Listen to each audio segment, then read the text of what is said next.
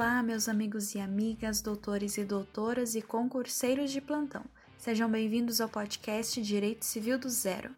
Bom, primeiramente quero pedir para que vocês deixem já o seu curtir e compartilhem esse podcast com todos os seus amigos. Acompanhem também todos os nossos podcasts do Direito do Zero. Qualquer dúvida e sugestão estou sempre à disposição em nossas páginas do Instagram, arroba direitocivildozero.podcast ou arroba Carina Sanguanini. Bom, pessoal, hoje iremos dar continuidade na matéria sobre o direito das obrigações. E falaremos sobre as obrigações divisíveis e indivisíveis, descrita nos artigos 257 ao 263 do Código Civil. Mas, primeiramente, vamos entender o que é uma obrigação divisível e indivisível. Basicamente, as obrigações divisíveis são aquelas que podem ser fracionadas, ou seja, podem ser divididas. A divisão dessa prestação não acarreta em diminuição de sua finalidade. Bom, vamos usar como exemplo Maria, que precisa entregar 3 mil quilos de soja no período de 60 dias. Ela pode, dessa forma, entregar uma parte hoje, outra daqui a 30 dias e o restante no final do prazo. Bom, já a obrigação indivisível temos o seu conceito no artigo 258 do Código Civil. A obrigação é indivisível quando a prestação tem por objeto uma coisa ou um fato não suscetíveis de divisão, por sua natureza, por motivo de ordem econômica, ou dada a razão determinante do negócio jurídico. Ou seja, pessoal, a obrigação indivisível é a entrega de uma coisa ou a realização de um fato que não pode ser dividido. Bom, diante disso, precisamos definir algumas espécies de indivisibilidade, são elas: a indivisibilidade natural é aquela na qual a própria natureza não permite que a obrigação seja dividida, como por exemplo a entrega de uma televisão de 50 polegadas. Ela não pode vir de forma dividida, certo?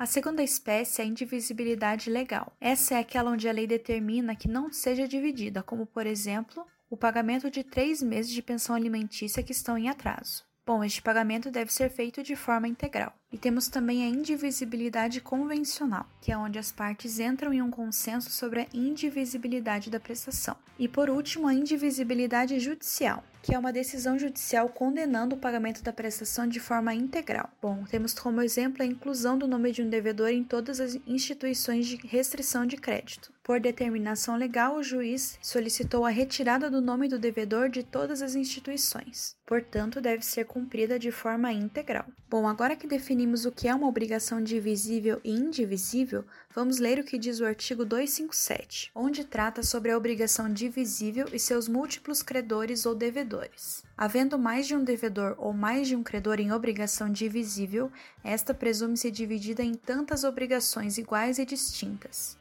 quanto os credores ou devedores. Bom, resumindo, pessoal, o que este artigo quis dizer é que quando existem vários credores e devedores, a obrigação é dividida em partes iguais para cada credor e para cada devedor, gerando assim obrigações distintas para ambas as partes. Bom, usando como exemplo, temos Maria e João, que devem o um valor de 10 mil a Joana e Pedro. Bom, dessa forma temos a obrigação divisível, que é o valor 10 mil, os devedores, que são João e Maria, e os credores, que são Joana e Pedro. Como o artigo 257 nos autoriza a dividir essa obrigação, temos o seguinte: 10 mil reais que podem ser divididos em partes iguais para cada credor e devedor, dois devedores, cada um deve 5 mil, e dois credores, cada um tem direito de receber 5 mil. Bom, pessoal, o artigo 257 também fala sobre as obrigações distintas. Uma obrigação distinta é onde cada credor pode cobrar somente a parte que lhe deve. E da mesma forma, o devedor também deve pagar somente a parte que lhe deve. Usando o mesmo exemplo já citado, caso Joana, que é credora, resolva cobrar Maria, que é devedora,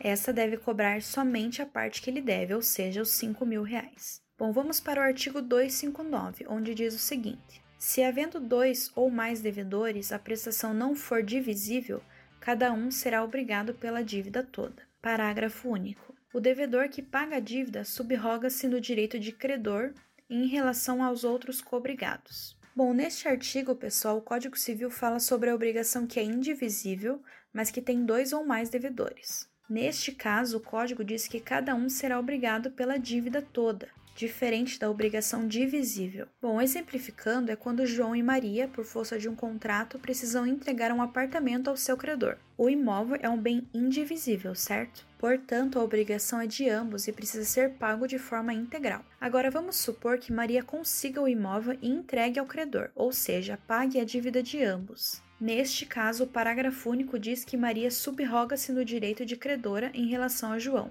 ou seja, pode cobrar de João a parte que lhe devia. Bom, agora vamos pular para o artigo 260, onde diz o seguinte: Se a pluralidade for dos credores, poderá cada um destes exigir a dívida inteira, mas o devedor ou devedores se desobrigarão, pagando a todos conjuntamente, ou a um dando este calção de ratificação dos outros credores.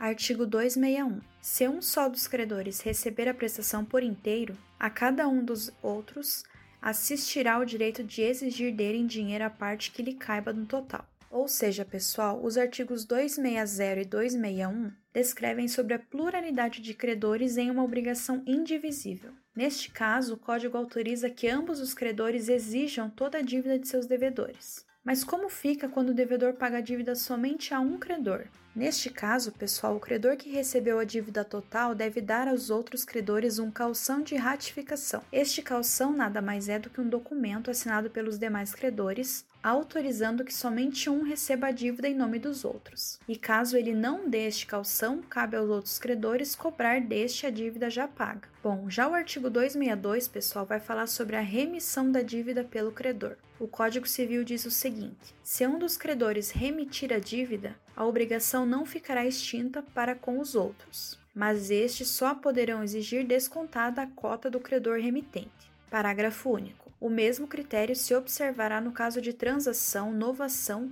compensação ou confusão. Mas o que é remissão, pessoal? Bom, remissão nada mais é que o perdão da dívida por parte do credor. Mas quando temos vários credores e um deles decide remir a dívida, o que deve ser feito é o desconto da parte do credor que remiu a dívida. O restante dos credores continuam como credores. No caso da obrigação indivisível, caso aconteça a remissão, os credores deverão devolver ao devedor a parte perdoada, por exemplo. Se Maria deve a Pedro, João e Paulo um carro no valor de 30 mil, mas Paulo decidiu perdoar Maria pela sua dívida. Neste caso, Pedro e João, no momento que Maria entregar o carro, devem devolver a ela o valor de 10 mil, que é a diferença da remissão de Paulo. E para a gente encerrar, pessoal, vamos ler o que diz o artigo 263. Perde a qualidade de indivisível a obrigação que se resolver em perdas e danos. Inciso 1. Se para efeito do disposto neste artigo houver culpa de todos os devedores, responderão todos por partes iguais. Inciso 2. Se for de um só a culpa, ficarão exonerados os outros, respondendo só esse pelas perdas e danos. Bom, o que o Código Civil quis dizer, pessoal, é naqueles casos em que a obrigação que antes era indivisível